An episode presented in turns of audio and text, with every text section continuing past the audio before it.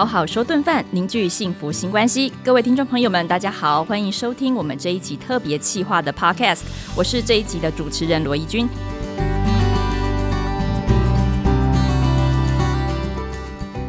哇，今天呢，如果有持续收听我们这个特别企划的节目的朋友，应该就知道我们进入了第三集。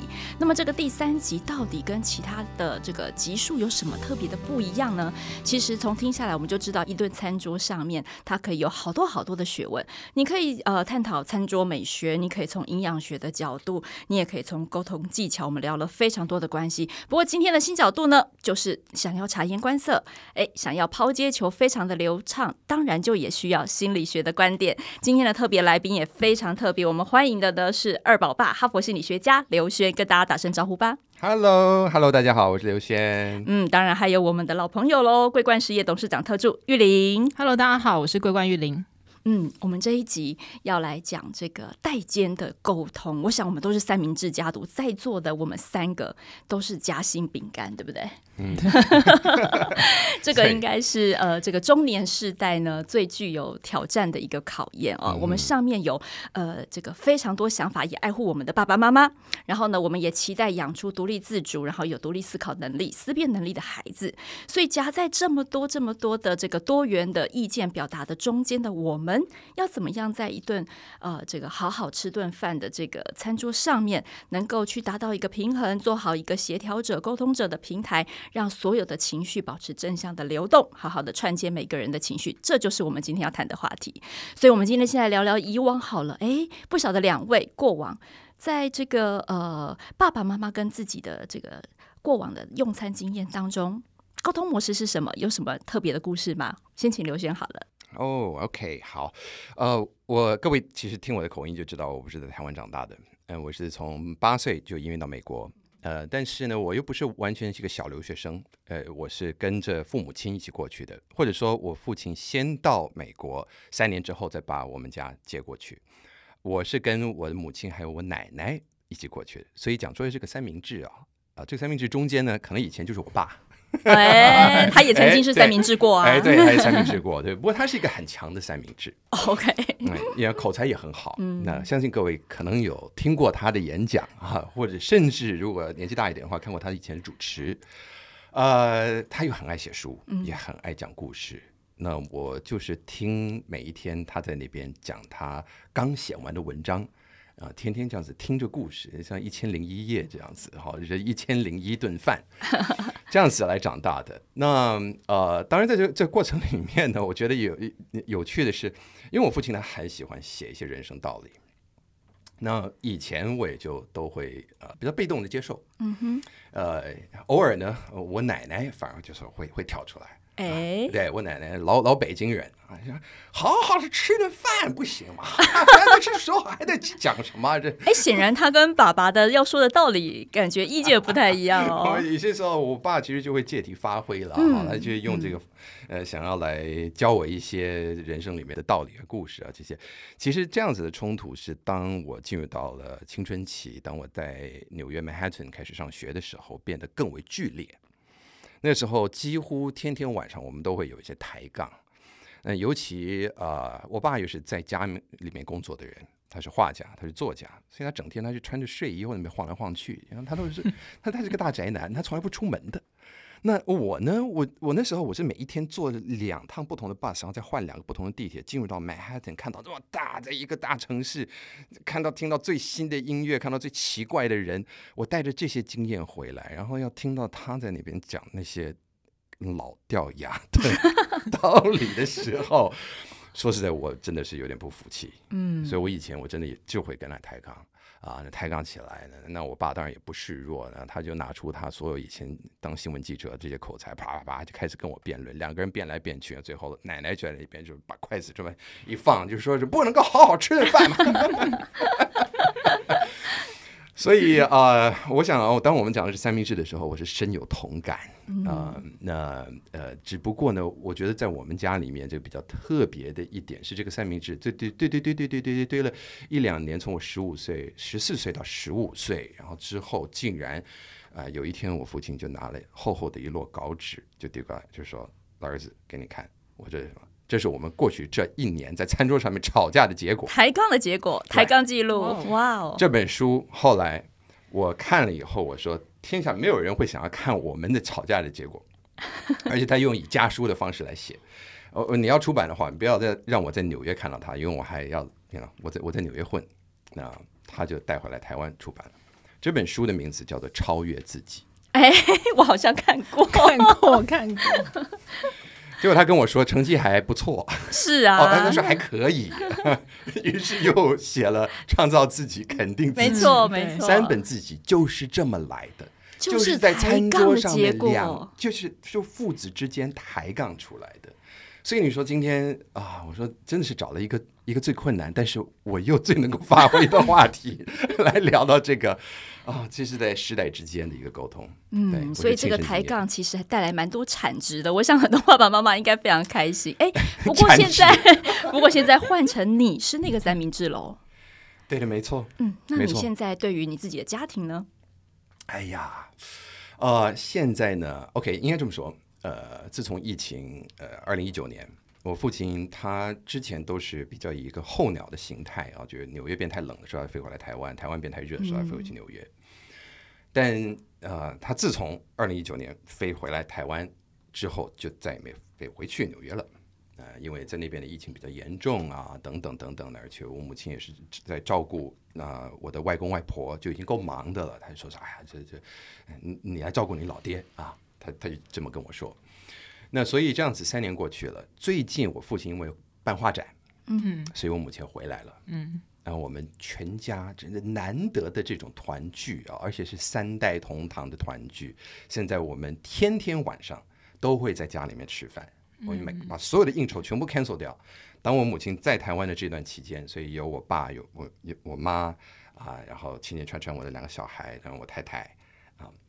就是我们大家最起码就是这样子啊，天天在餐桌上面。那呃，现在这样的换位思考会变成怎么样呢？我我首先先跟各位报告一下哈，就现在的时局呢，还是我父亲天天在讲他的写的东西，这一点一点都没有变，还是很强的三明治，非常强，对，非非常强。他诶，他是他是怎么样？他这一片吐司真的够硬。那我在中间呢，就想办法偶尔能不能擦一点奶油，擦一点美乃滋，嗯、啊，加一点就是加一点幽默调味料，想办法把那个话题可能带开来。如果有些时候我把就是可能讲的太 heavy，今天又确诊多少啦？啊，今天哪里哪里又发生什么事情啦？今天乌克兰的战争有什么？你知道，就有一些东西，我们觉得，其实，在餐桌上面，当然我们可以去聊，但是对小孩子来讲，他们可能有一点太小，他们还不需要知道太太太，你想，就是好像外面全世界啊，似乎好像都要，因为如果你只报忧不，只谈忧愁的事情，不谈不谈开心的事情的话，啊，这个其实也不行。所以通常我也就会问小孩，我说，哎，对对。今天啊、呃，弟弟在这个足球赛呃上面，他在足球社里面，他自己一个人，他从这个他抢到了别人的球，然后一路从后面从后卫的地方一路带上去，然后射门进。哎，我说哇，好棒哦！我说跟我们大家来分享一下这个故事吧。我就会想办法用这个这样子的方式来让孩子比较有有角色，对，有机会可以真的来发表一下，对，那也让他们借此可以有一点自己的价值。对，那我我爸现在也学到了，只是他现在学到的方式。哎，我今天真的是大爆料，真的，我就我今天 你没看我们都很安静吗？没有在其他地方跟你讲过。对，我们都很安静。我我爸现在是怎么样？他现在真会坐在那边，然后左边坐坐川川，右边坐芊芊，然后就说：“来，跟爷爷讲个故事吧。”哇，现在他懂得把球丢出去了。但是他是这么直接的球，哎，然后跟爷爷讲个故事。这感觉好像就是你来跟我。对，讲个故事，我来评断看看。报告一个故事来吧，这就让把我带回到三十几年前，当我在餐桌上面，也是我爸这样子啊。来，今天发生什么事情啊？来报告一下吧。哇，那今天川川的反应呢？他们倒也是还蛮乐意的，跟爷爷分享。对呀，那会不会是会不会是我们多担心了？看到他们两个，其实说不定在你的训练之下，早就已经非常的对答如流。Well, yeah，也许。不过我觉得今天也可以放心这么做，是因为啊、呃，有我太太，然后有我母亲在场啊。哦、嗯，对，所以他们我们有了非常多不同的角色在里面。他们是最好的调味料，最好的调味料，最好的融合剂。哎、嗯，那玉林家呢？呃，我们家啊，我觉得先从我跟我爸爸的互动开始好了，因为呃，但但我想要先 echo 一下像刚刚讲的，就是我我自己是念中文系的，所以。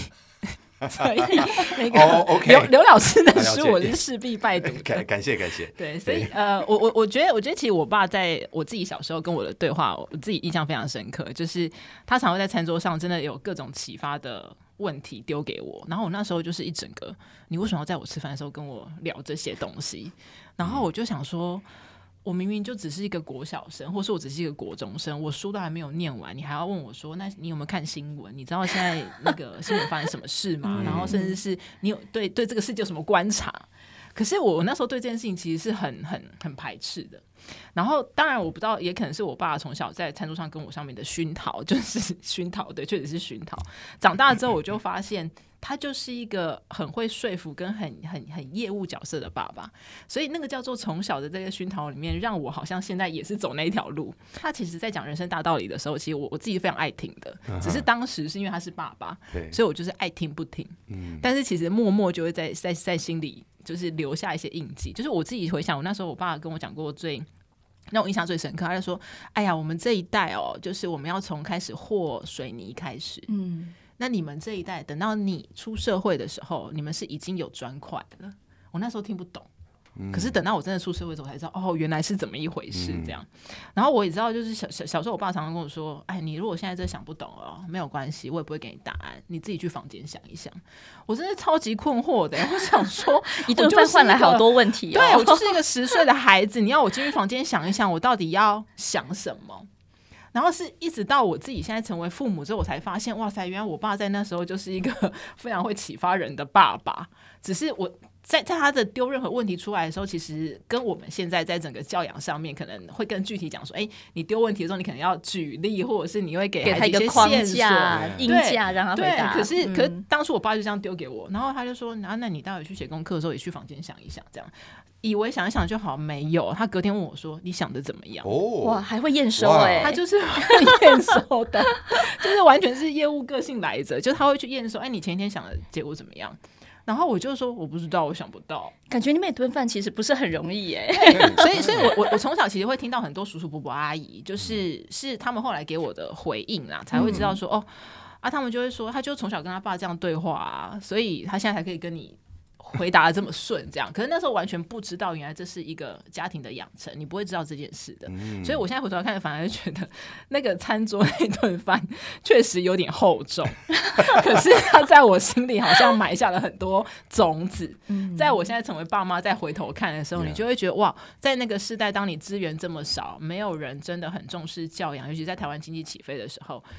其实不是很多父母可能很知道我要怎么去让小孩有新的视野或观点。对。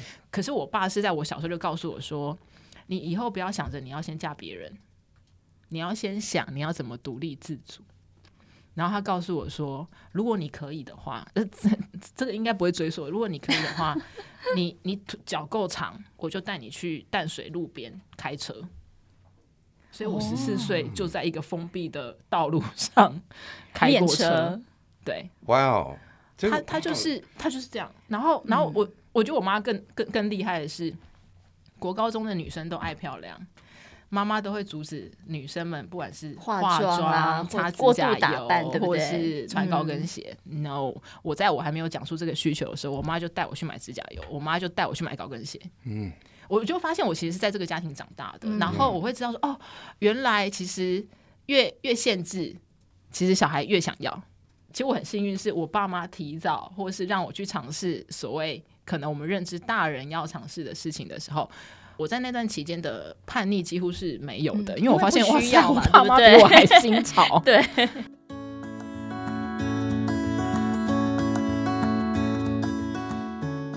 那哎哎，丽，你觉得你们家庭是常例还是特例？其实我周围的家庭，我的同学们，我在跟他们讲的时候，他们就说：“你爸妈好酷哦。”所以我，我我其实回到那件事情，就是我觉得某种程度，第三方就是你现在回头来看，嗯、同学的回馈或亲朋好友的回馈，你会至于你的家庭，你那个向心力是更够的。嗯，哎、欸，不过现在换你当妈妈了，你怎么样把这个部分我看潜移默化下去？潜移默化，对不对？就是因为因为呃，从小我爸妈是这样教育我的，所以我就非常的喜欢冒险，然后非常勇敢的冲刺。可是我跟你讲。老天爷就是这样，我也不确定到底是巧还是怎么样。我就是生到一个生性都需要安全评估的儿子，所以从小他从小就会觉得，天哪，我妈要带我去哪里？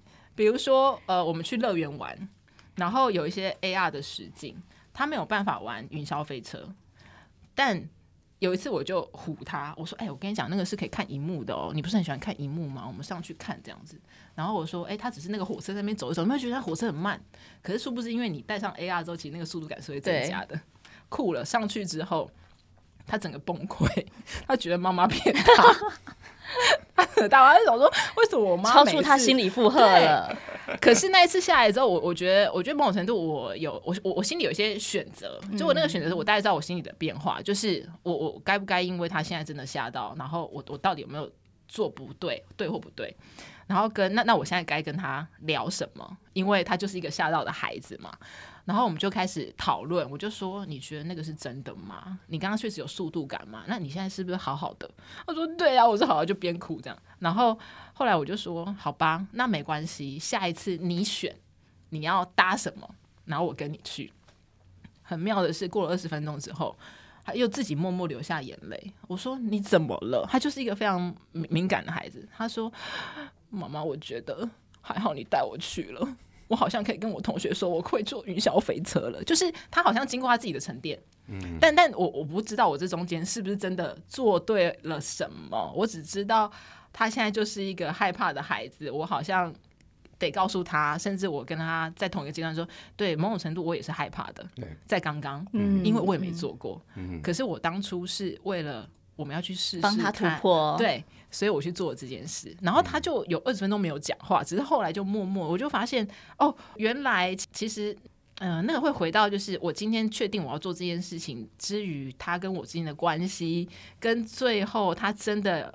说了一些他明白易懂的话，他自己会消化完之后，我很幸运的是，我得到一个同样会反馈我的孩子，所以我发现其实玉玲，你给你孩子的厚重可能不是只有在餐桌上了。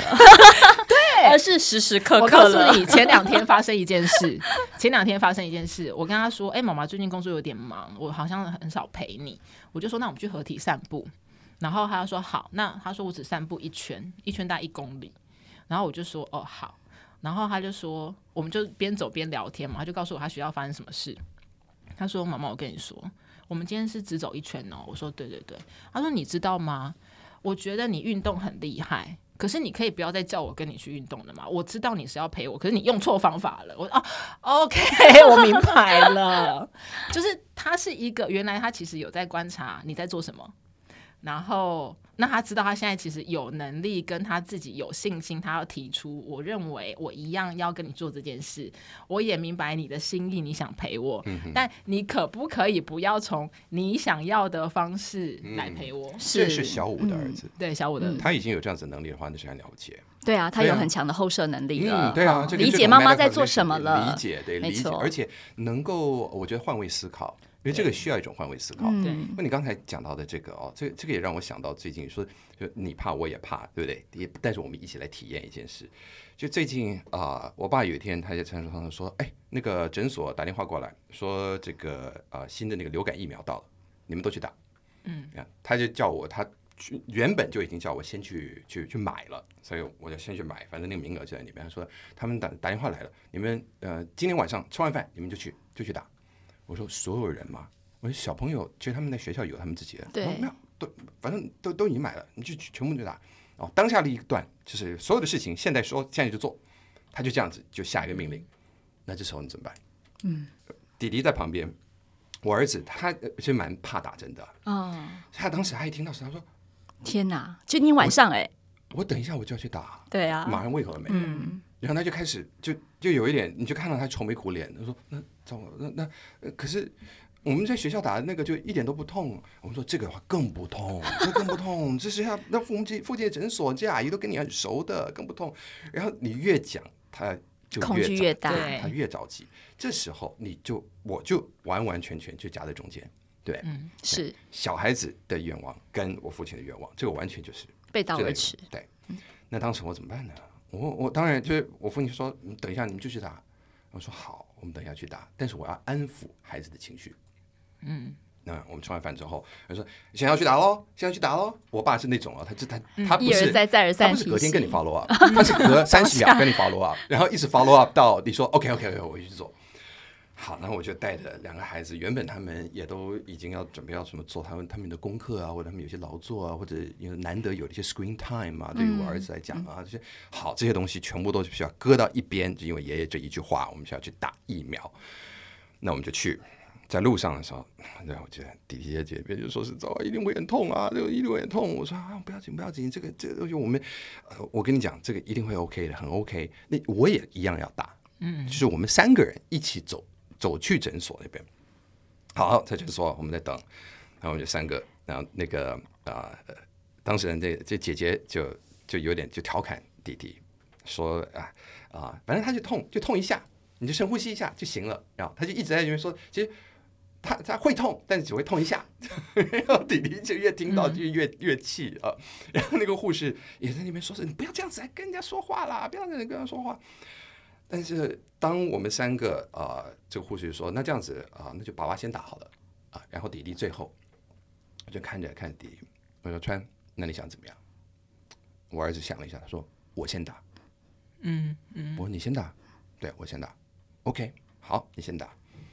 他就坐下来打打，有没有叫痛？有。有没有含泪？有。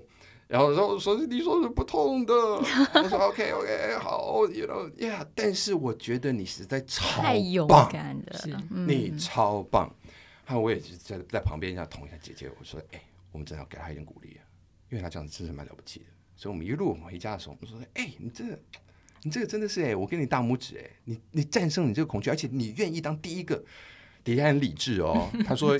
因为如果我看你们打，越看越怕，会更 怕，而且我的那个恐惧会更持久。速战速决。对，那这一件事情，我就把他再带回家，再跟我老婆分享。因为当天我老婆在在外面吃饭，就是他没有加入我们。后来他回回家以后，我说：“哎，我们要给儿子一点鼓励，因为他今天做了一些非常勇敢的事情。而且这件事情呢，我们明天我们要把他带上餐桌去跟爷爷报告。” 真的哎，我们要去 celebrate，要要庆祝这个他能够战胜他自己恐惧这件事情，正向的再肯定他一次。因为其实老一辈的他们未必能够看到孩子们他们自己会有的挣扎。对，其实有时候不是事件大小的问题，是他有可能是他自己人生的里程碑。我们要跟他共感，然后理解他们在这件事情上的需要。嗯哼，对，我觉得有有很多的嘉许，就是台湾的父母对于嘉许的给予。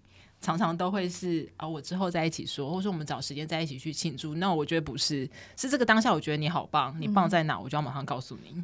Yeah，而且餐桌是一个非常棒的庆祝的地方，对，大家在吃饭，本来心情就好。如果什么东西今天是值得庆祝的，大家把这些好事情说出来，其实包括父母亲。也都可以轮流的，大家讲一下，就报告一下这些好的事情。是，也同时间可以分享很多不同的观点。也许孩子就是透过不同的观点，才能够拆解自己的行为，理解自己刚刚正在经历过什么。嗯，是是的，他很需要大人帮他做这样子一个后生能力的培养。哎，不过刚刚听到两位，因为你们的爸妈都是非常善于找话题的。哎，那我想应该。也不是每一个家庭都这样哦。比如说像我自己的爸妈呢，可能他们就是比较沉默寡言，所以呢，整场都是我在讲啊。这也是有另外一种这样子的一个风气，所以可能今天我变成主持人，大概也就是从小到大，呃，安静的餐桌上，我必须一直不断的开启话题。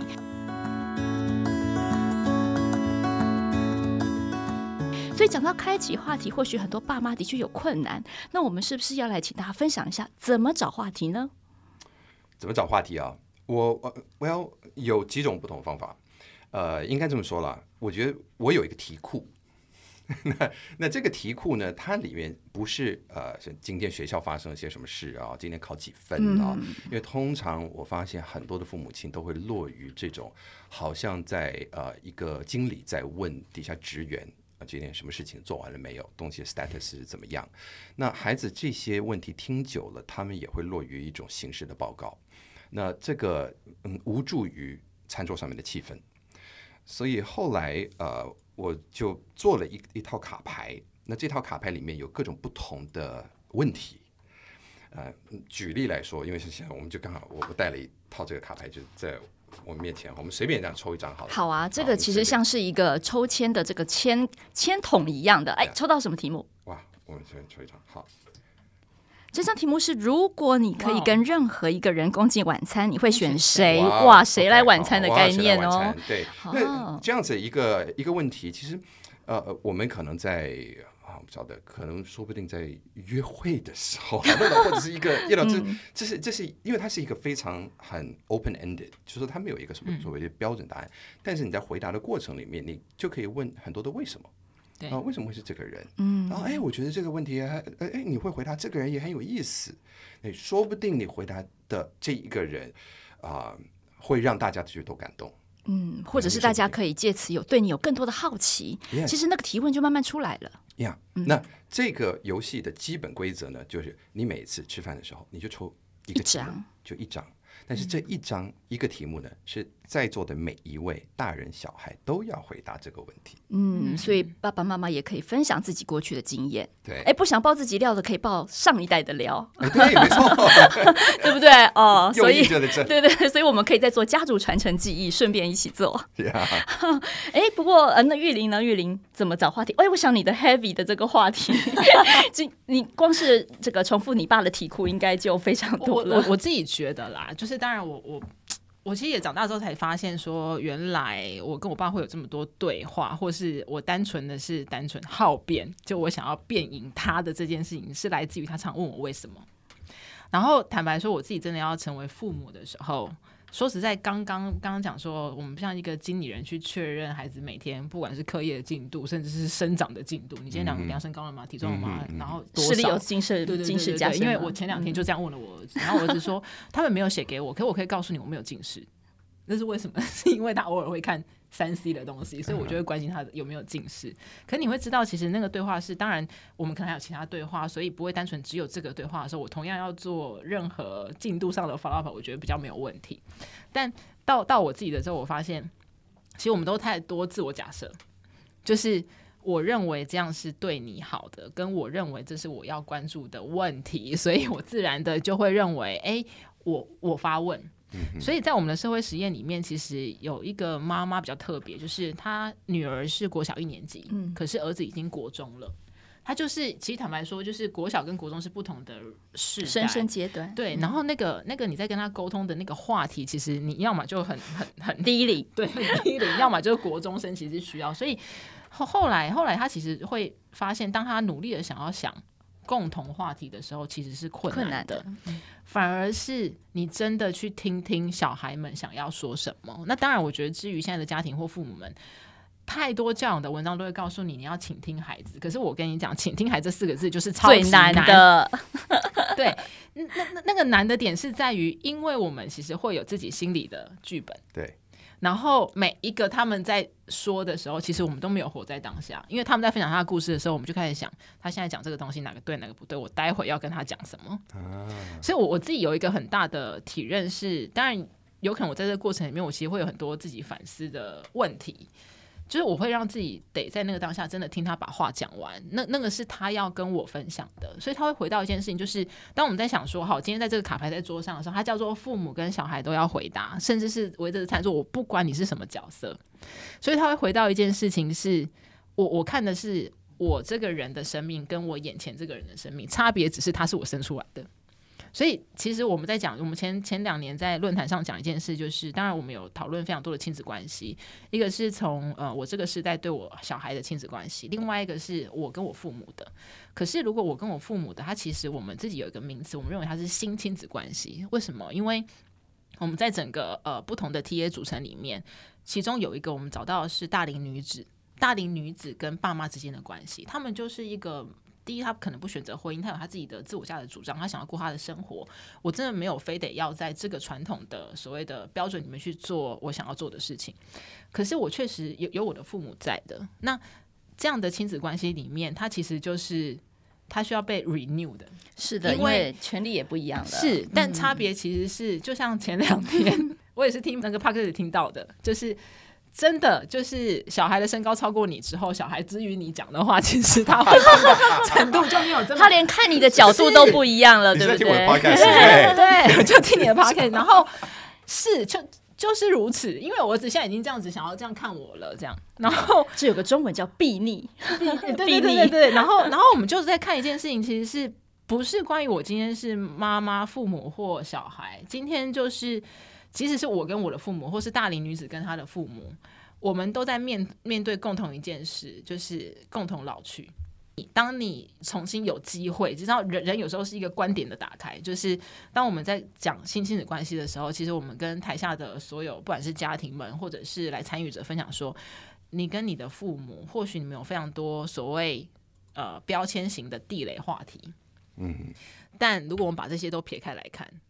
你跟你的父母就是在共同老去，他某种程度就是你你的五十之于他的七十，甚至八十。嗯，可是我们都在面对一件事情，就是身体机能上面的退化。嗯，然后你你你得有新的方式。是啊，所以当我们把两个人的生命拉在同一个平台看的时候，当下你其实可以把那些地不地雷都先拿掉了。嗯，因为你可以重新再看，他就是一个男人跟女人，就是一个。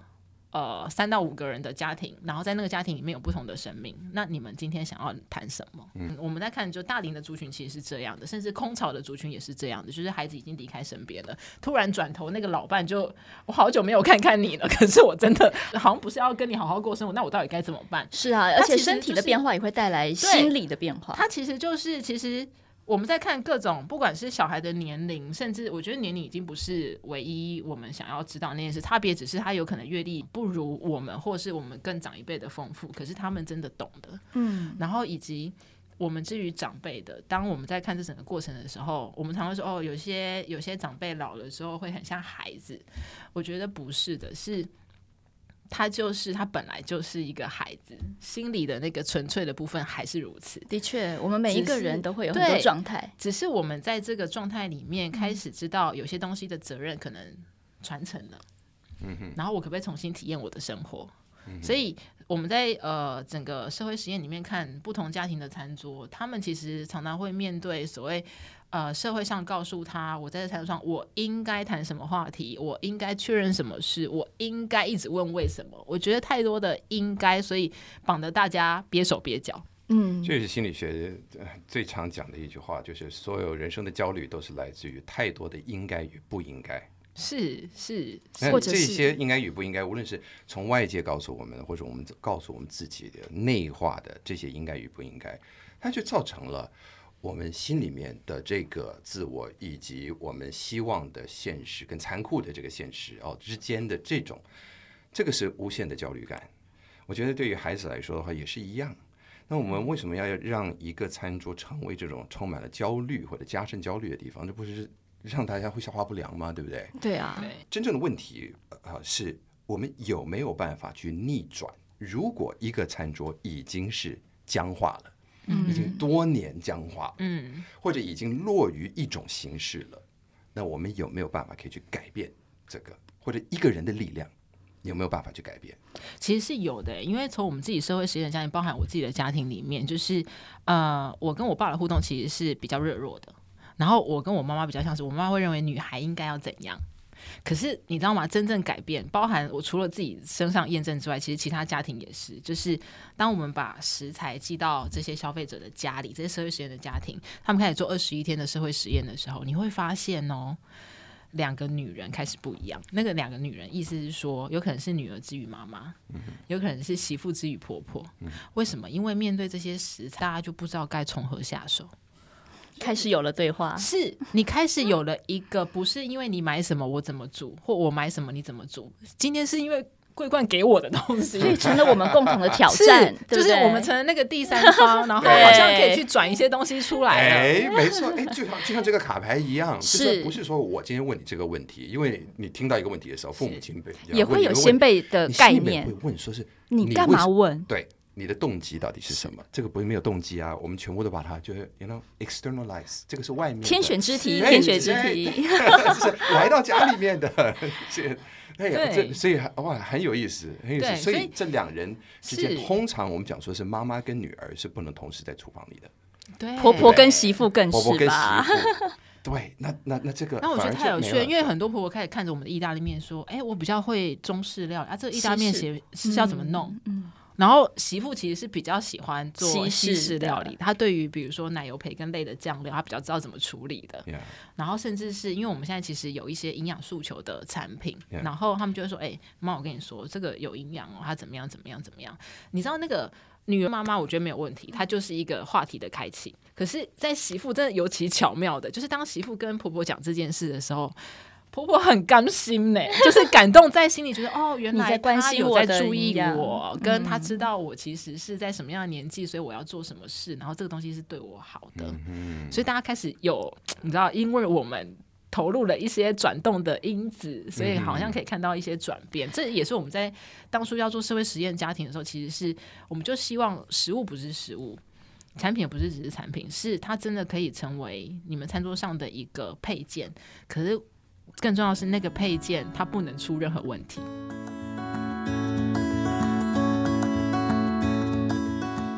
其实我们那时候跟社会实业家庭他们来的时候，说实在的，其实我们真的没有给予太多的资源，嗯哼，然后我们也没有太多限制，嗯哼。可是我们就跟他讲说，台湾社会的餐桌需要靠你们，那是因为其实真的不是一家企业说。你餐桌要长怎样就长怎样，嗯、我们没有这么伟大，然后所有的家庭的 DNA 都太特别了，我们尊重每个独一独一无二，所以我们告诉他，其实是你就是我们的种子家庭。但刚刚刘轩这边讲了一件事情，就刚好引发了我，就是我们后面没有讲的是，你也是那个家庭里面那餐桌上面的种子。嗯哼。就是要有一个人，就是他的使命是接受这件事情。除了我在在台湾社会的家庭是那个种子家庭，因为我的家庭跟其他的家庭可能差不多，所以他们可以看到之后觉得，哎，可可复制跟可靠近没有这么难。但那个人的心理是需要被照顾的。他回到他的家庭，他也有一个使命，是我也是这个餐桌上的那个种子。所以当我有那个，当我有意识我是那个种子的时候，其实我做这件事情好像就。我不知道那那个部分好像是心理心理上面会会觉得那个使命感会驱动他更愿意，我不知道是放掉或者是重新 renew 什么东西，然后也让他对于在这个餐桌上面，他最终有了他想要到的那个愿景。嗯哼，即使这中间有某某一些挫折，嗯哼，好像也没有关系。嗯哼。对，我觉得后面那个是我们没有讲的。这个呃，这个也是我我会非常感兴趣的，就是从一个呃社会心理学，还有从职场心理学的一个角度，我我当然我也是希望我们不只是讲道理，我们可以真的有一些 solution。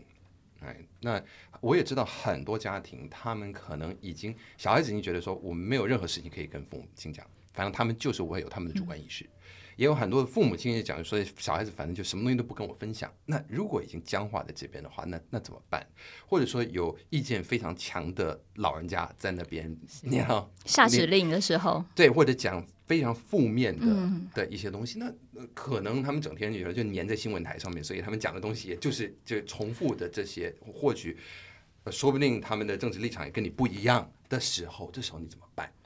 对，我觉得这是很多现在三明治家庭一定会碰到的，因为他避免吵架、避免冲突的最好的方法就是保持沉默。好，我们想说造成一个僵化了。对，最安全，大家会觉得最安全的方法就是保持沉默。嗯，但在这时候，你有没有办法可以说我有这个使命，说我就来当一下主持人？哎，我要想办法把这个话题带往一个开心的东西。哎，我来分享一个我最近看过一个好看的电影。嗯哼，然后你讲一段故事。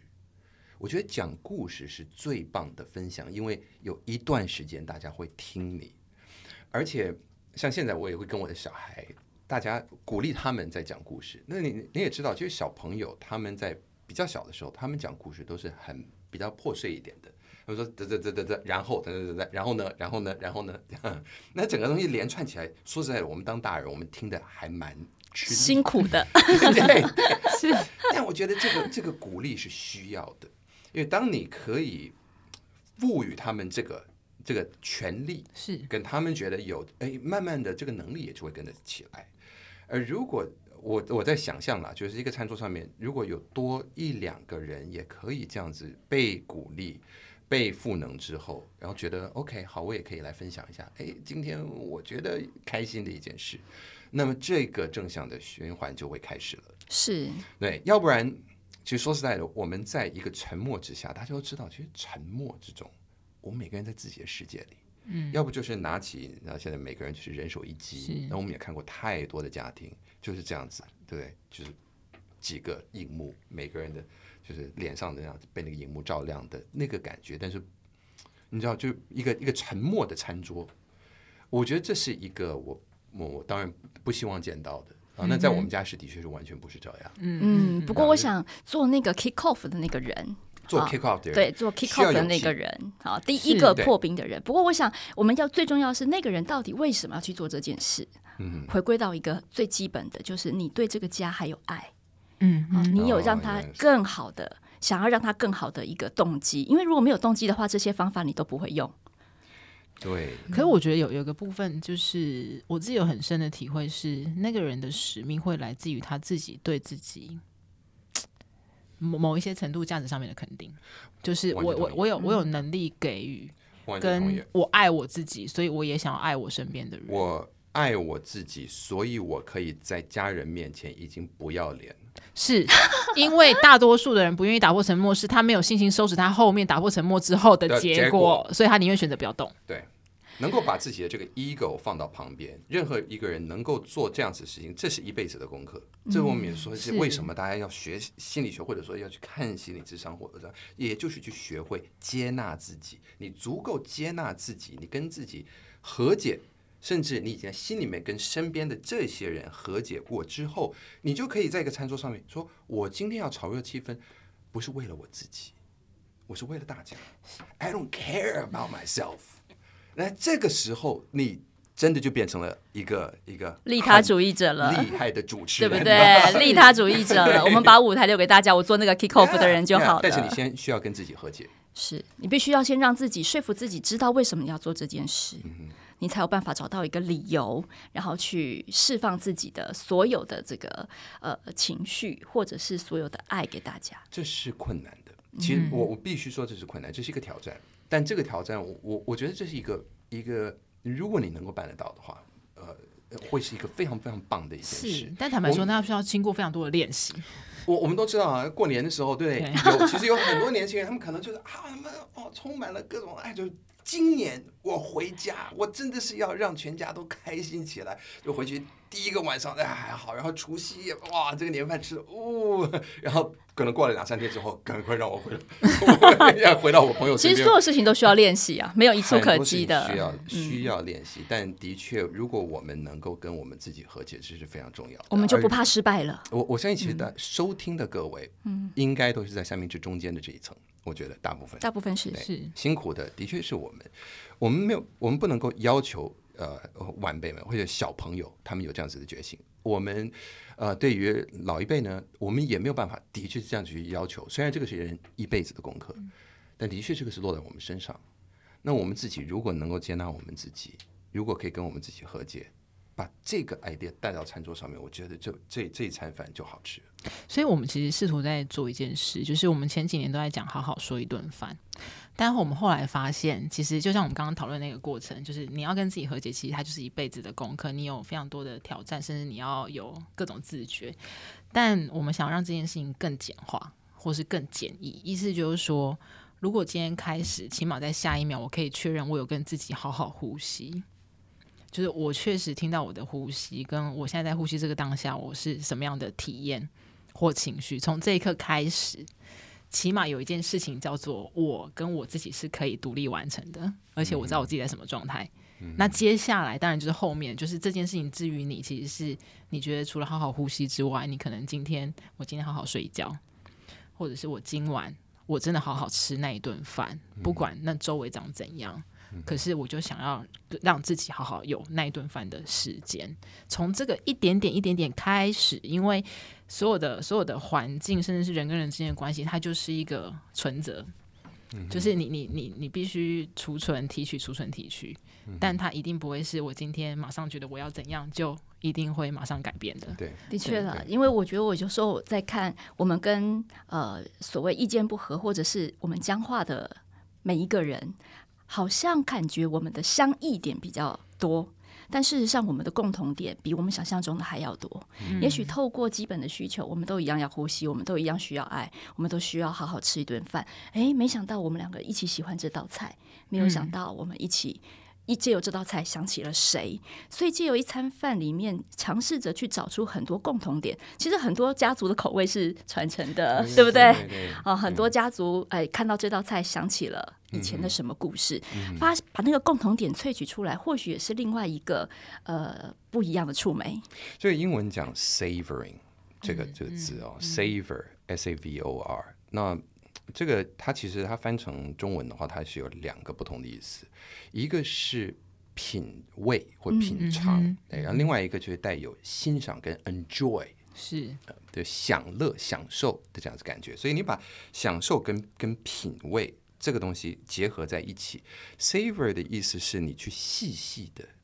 去去感受，去感受，对，所以像是刚才、嗯、刚才刚才艾琳所讲的，你你今天你去感受到自己的呼吸，你感受到你舌尖的味道，你感受到你今天你你的头在枕头上面的那个枕头的材质，这些都是让我们比较回到当下，而这个回到当下的这个感觉其实是宝贵的，嗯、也是我们现代人说实在的比较。不给自己足够时间去做的，就是回归到这个当下，嗯、好好的去享受这一刻。哎，而且说实在的，其实有很有，如果我们真的有这个机会，可以全家一起来吃个吃顿饭的话，是多么难得的这一刻，嗯、对不对？嗯、多么难得！我们想说，很多年之后，你可能会回想这一刻，我们讲，哦，天哪，在这一刻，因为我有留下一个记忆，我有留下一个记忆的锚点，让我多年之后，我可以每一次再回到这一刻的时候，我都可以想。That was wonderful，那是一个好棒的一餐。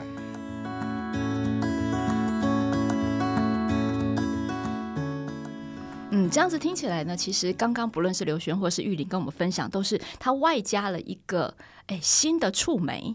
这个触媒加进去之后呢，要重新启动这个化学变化，而这个加加进来的这个触媒的责任不在于餐桌上的任何一个人，否则任何一个人开启这个话题，大家就会想，那你干嘛今天要这样做？对，哎，反而会有另外一波的猜忌。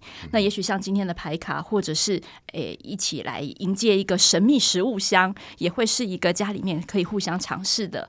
啊，一个小小的实验，这个社会实验不一定要桂冠做，桂冠告诉我们这么好的经验。那今年很高兴透过这样子的一个节目，我们把这样子的实验，不论是牌卡或者是食物箱，也许也有别的，也许是一本书、一段音乐，今天在突然哪里一段新闻，它可能都是一个外加的触媒。好，那节目最后，我想要邀请两位，最后帮我们很短的分享一下。呃，如果我们今天要给听众朋友最后一个餐桌上的愿景，嗯哼。我们会想要分享给他们什么样子的一个鼓励？呃，我是希望餐桌上面大家分享的是尽量是新鲜与开心的啊。那新鲜的话题、新鲜的学习、开心的感恩的事情。我觉得这个新鲜好重要，不能翻旧账的。对，而且呢，这个新鲜也是可以来自于孩子，孩子可以分享他们感兴趣的东西，包括他们他们喜欢打的电动，我也会很感兴趣。哎，对我们是很新鲜的，了解孩子的兴趣。其实这个是之前你们做过的这个调查里面，调查里面有孩子的发泄，就是孩子跟父母亲这个悬殊最大的就是兴趣的这个部分嘛，对兴趣的理解。我觉得能够了解孩子的兴趣，这个绝对是对于孩子来说，他们会觉得跟父母亲更亲近。哎，那父母亲也有一个权利来分享他们自己觉得新鲜的东西，但先让孩子分享。我觉得这样子，我们就可以形成一个正向的循环。嗯，彼此更新一下彼此的资料库。哎，对对对，哎，对对方不同的变化的资料库随时更新。嗯，那雨林呢？我觉得要好玩跟有趣，哎，那个好玩跟有趣是今天我说我觉得会开心的事，在餐桌上的每一个人都可以说我觉得会开心的事，然后我们一起，不管是笑或哭，或者是尖叫都好，但在这个餐桌上，它就是没有我认为应该要有的规矩。嗯，非常好的愿景哦，感觉两位都有不同的风格。我想每个人也都可以拥有自己不同风格的餐桌，这也是我们乐见到的多元家庭、多元风格，创造属于自己的晚餐时刻吧。今天非常感谢两位特别来宾，那我们就下次再见喽，拜拜。谢谢，拜拜，谢谢，拜拜。